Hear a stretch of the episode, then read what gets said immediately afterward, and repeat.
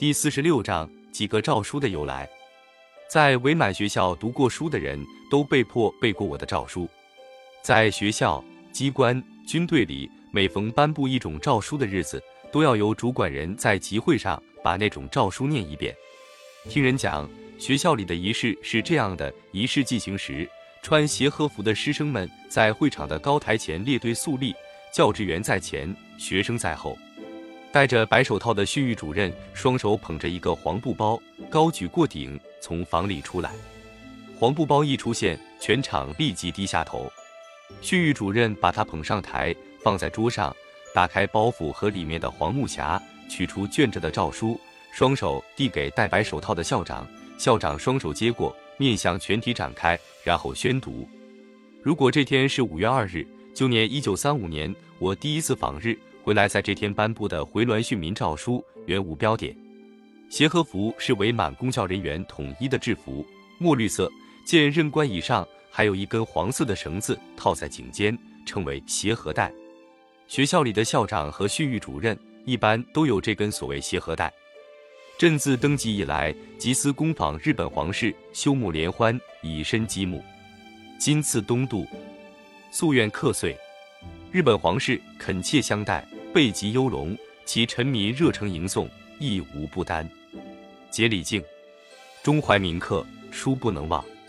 身为我国建立，以达金资，皆赖友邦之仗，亦尽力以电批机，资性质成电，附加一观察，知其正本所立，在乎仁爱；教本所重，在乎忠孝。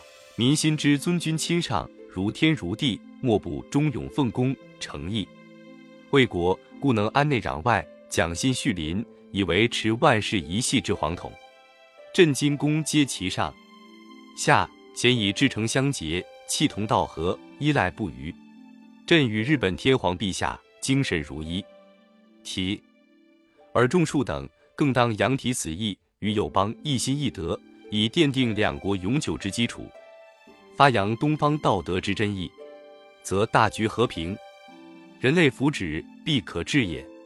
凡我臣民，勿尊朕旨，以垂万为。钦此。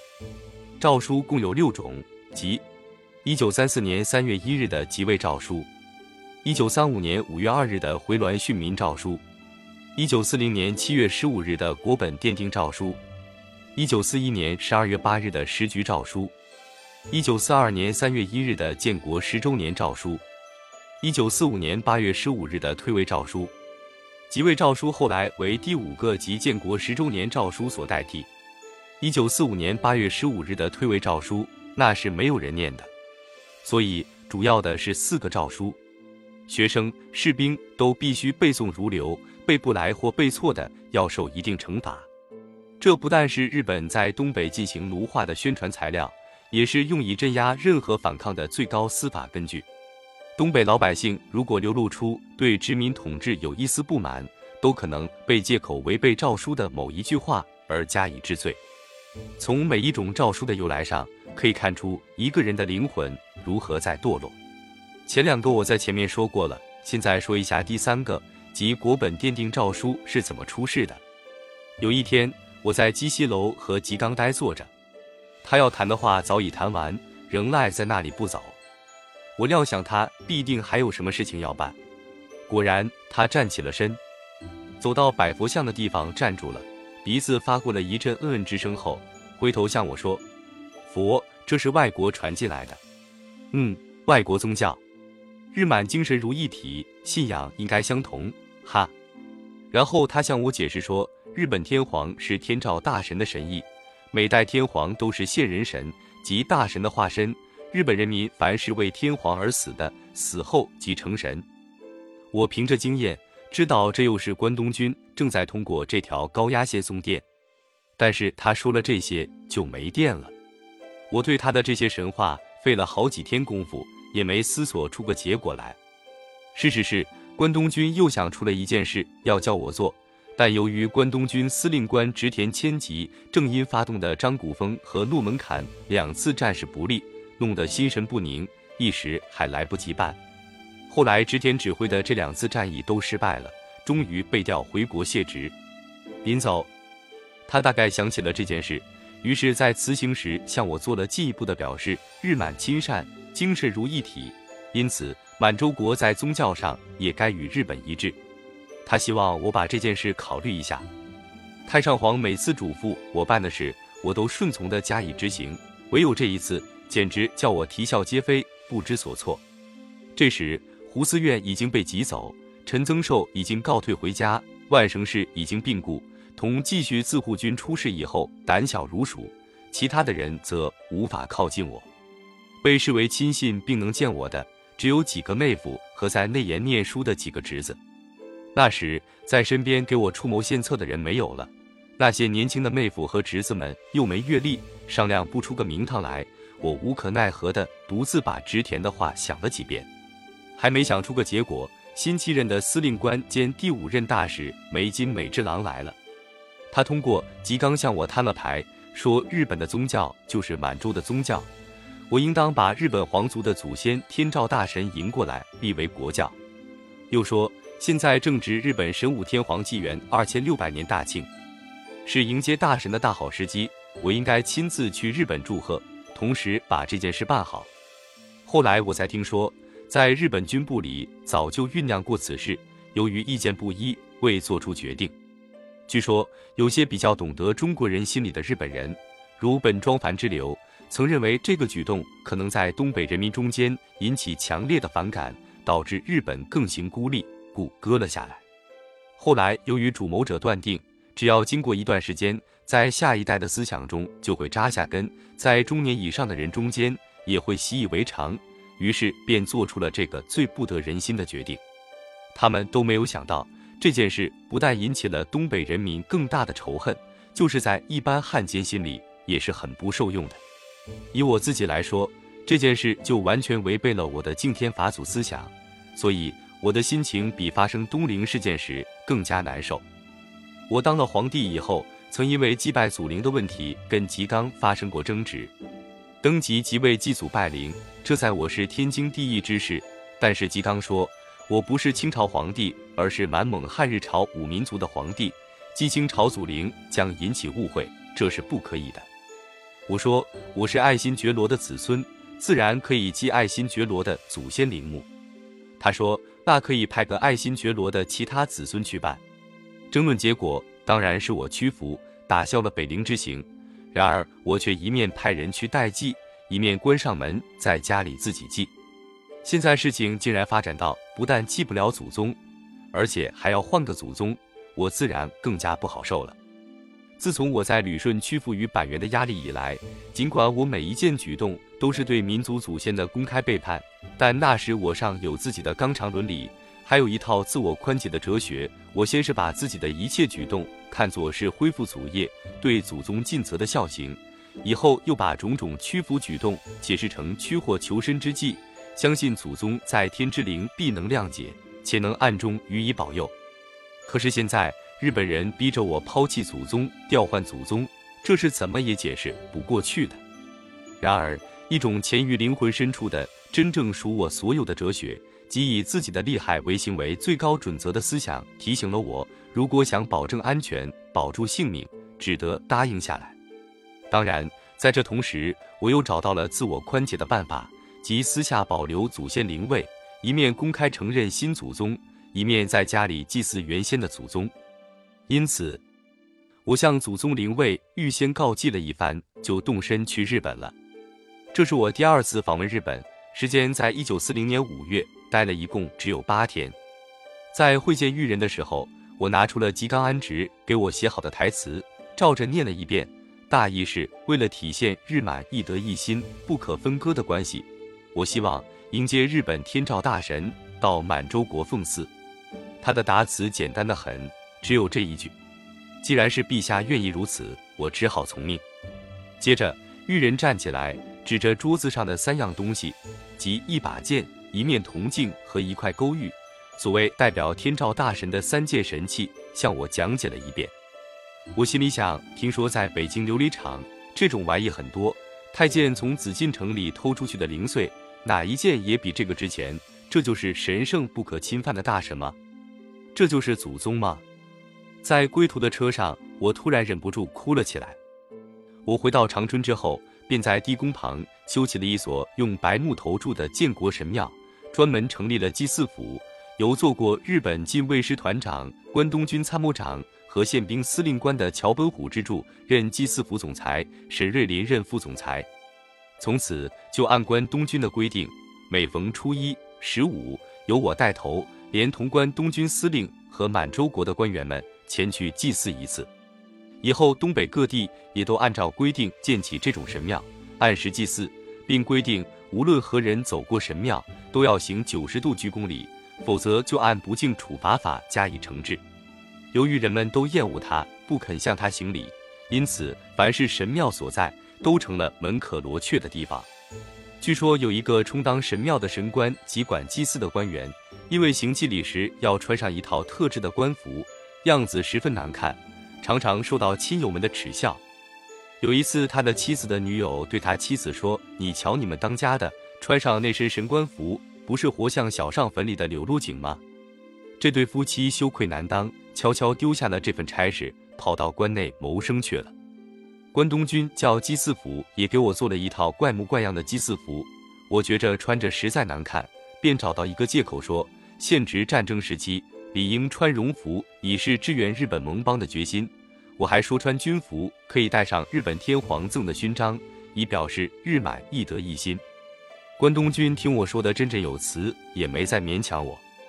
我每逢动身去神庙之前，先在家里对自己的祖宗磕一回头。到了神庙，面向天照大神的神龛行礼时，心里念叨着：我这不是给他行礼，这是对着北京坤宁宫行礼。我在全东北人民的耻笑、暗骂中，发布了那个定天照大神为祖宗和宗教的国本奠定诏书。这次不是郑孝胥的手笔，郑孝胥那时已死了两年，而是国务院总务厅嘱托一位叫佐藤之公的日本汉学家的作品。其原文如下：朕兹为敬立，建国神庙以奠国本于悠久，张国刚于吴江，召尔众述曰：我国自建国以来。邦基易固，邦运一兴，蒸蒸日积隆至，养绝渊源，念思披迹，莫不接赖。天照大神之重麻，天皇陛下之保佑，是以朕相公访。日本皇室承焉致谢，感戴弥众，召而众数，训以义德一心之义，其旨深矣。今兹东渡，恭祝纪元二千六百年庆典，钦拜黄大神宫。回銮之旗，敬立；建国神庙，奉祀天照大神，尽绝崇敬，以深导国民福祉，是为永典，令朕子孙万世之成，有福无穷。庶几国本奠于为神之道，国纲章于中，孝之教，仁爱所安，协和所化，四海清明，独保神马，而众庶其克体正义，培本振刚，力行福谢，自强无息。钦此，诏书中的天照大神之神马，天皇陛下之保佑，以后变成了每次诏书不可少的语词。为了让我和伪大臣们接受神道思想，日本关东军不怕麻烦，特地把著名神道家揽克彦，据说是日本皇太后的神道讲师，请来给我们讲课。这位神道家讲课时，总有不少奇奇怪怪的教材，比如有一幅挂图，上面画着一棵树，据他讲。这棵树的树根等于日本的神道，上面的枝是各国各教。所谓八轮语，意思就是一切根源于日本这个祖宗。又一张纸上画着一碗清水，旁边立着若干酱油瓶子、醋瓶子，说清水是日本神道，酱油醋则是世界各宗教，如佛教、儒教、道教、基督教、回教等等。日本神道如同纯净的水。别的宗教均发源于日本的神道，还有不少奇谈，详细的已记不清了。总之，和我后来听到的关于一贯道的说法颇有点相像。我不知日本人在听课时都有什么想法，我只知道我自己和伪大臣们听课时总忍不住要笑，有的就索性睡起觉来。绰号叫于大头的伪军政部大臣于申维，每逢听到就歪着大头打呼噜。但这并不妨害他在自己的故乡照样设大神庙，以示对新祖宗的虔诚。一九四一年十二月八日，日本对美英宣战，在关东军的指示下，伪满又颁布了时局诏书。以前每次颁发诏书都是由国务院办的，但这次专门召开了御前会议，吉冈让我亲自宣读。这是十二月八日傍晚的事。这诏书也是佐藤的手笔。一九四二年，做了日本首相的前关东军参谋长东条英机到伪满做闪电式的访问。我见了他，曾忙不迭地说：“请首相阁下放心，我当举满洲国之全力，支援亲邦日本的圣战。”这时已经把盟邦改成为亲邦，这是伪满建国十周年所带来的新屈辱，是写在建国十周年诏书里的。在这个十周年，一九四二年的前夕，吉冈曾和我说：“没有日本，便不会有满洲国。嗯，所以应该把日本看成是满洲国的父亲。所以，嗯，满洲国就不能和别的国家一样，称日本国为盟邦友邦，应称作亲邦。”伪满于一九三九年参加了日德意三国于一九三一年订的防共协定，这就是所谓盟邦。太平洋战争爆发后，又增添了与伪满建交的日本统治的南洋各傀儡国家。与此同时，国务院最末一任总务厅长官五部六藏把张景惠和各部委大臣召到他的办公室里，讲了一番称日本为亲邦的道理。接着，建国十周年诏书就出来了。我国自肇兴以来，立兹十载，仰赖天照大神之神修，天皇陛下之保佑，国本殿于为神之道，正教明于四海之民，崇本敬始之典，万世为尊，奉天承运之作，垂统无穷，明明之见如亲，穆穆之爱如子，夙夜前替，唯念昭德，励精自茂，福感寓意，而有司众属。一诚以振心为心，忠诚任事，勤勉治业，上下相和，万方相协。自创业以至今日，始终一贯奉公不懈，深堪家位，一意抵其所心，立其所志，现身大东亚圣战，奉一亲邦之天业，以尽报本之至诚，努力国本之培养，振彰神人和，一之纲纪，以奉达建国之明命。亲子，从此“亲邦”二字变成了日本的代名词。我自认是他的儿子还嫌不够，五部六藏和吉冈安直竟又决定要我写一封亲书，由总理张景惠代表我到日本去谢恩。我在这里把“谢恩”二字加引号，并非是杜撰，而是真正引用原文的。张景惠的正式身份乃是满洲帝国特派赴日本帝国谢恩大使，这也是写在亲书里的。到了一九四四年，日本的败相越来越清楚，连我也能察觉出来，日本军队要倒霉了。有一次，吉冈跑来，转弯抹角的先说了一通圣战正在紧要关头，日本皇军为了东亚共荣圈各国的共存共荣，做奋不顾身的战争，大家自应尽量供应物资，特别是金属。最后绕到正题上，陛下可以率先垂范，亲自表现出日满一体的伟大精神。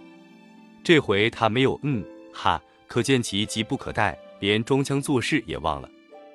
而我是浑身毫无一根硬骨头，立即遵命，命令首先把伪宫中的铜铁器具，连门窗上的铜环、铁挂钩等等一齐卸下来，交给吉刚，以支持亲邦圣战。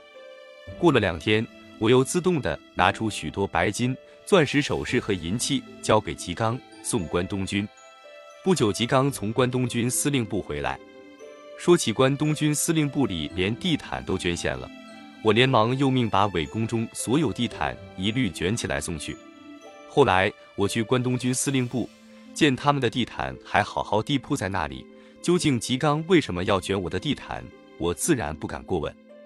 以后我又自动的拿出几百件衣服，让他送给山田义三及最末一任的关东军司令长官。当然，经我这一番带头。报纸上一宣扬，于是便给日伪官吏开了大肆搜刮的方便之门。听说当时在层层逼迫之下，小学生都要回家去搜敛一切可搜敛的东西。吉冈后来对普杰和我的几个妹夫都说过这样的话：皇帝陛下在日满亲善如一体方面，乃是最高的模范。然而，这位最高模范在无关紧要之处，也曾叫他上过当。例如捐献白金的这次，我不舍得全给他们，但又要装出模范的样，于是我便想出这样一个办法，把白金手表收藏起来，并买了一块廉价表戴在手腕上。有一天，我故意当着他的面看表，说这只表又慢了一分钟。他瞅瞅我这只不值钱的表，奇怪起来：“陛下的表换了的，这个不好，换了的。”我说：“原来那只是白金的，现了现了的。”一九四五年，东北人民经过十几年的搜刮，已经衣不蔽体，食无粒米，再加上几次的粮谷出河、报恩出河的掠夺，弄得农民们已是求死无门。这时，为了慰问日本帝国主义，又进行了一次搜刮，挤出食盐三千担。大米三十万吨送到日本国内去。本来这次关东军是打算让我亲自带到青邦进行慰问的。日本这时已开始遭受空袭，我怕在日本遇见炸弹，只得推说：值此局势之下，北方镇护的重任十分重大，我岂可以在这时离开国土一步？不知道关东军是怎么考虑的，后来决定派一个慰问大使来代替我。张景惠又轮上这个差事去了日本一趟，他此去死活，我自然就不管了。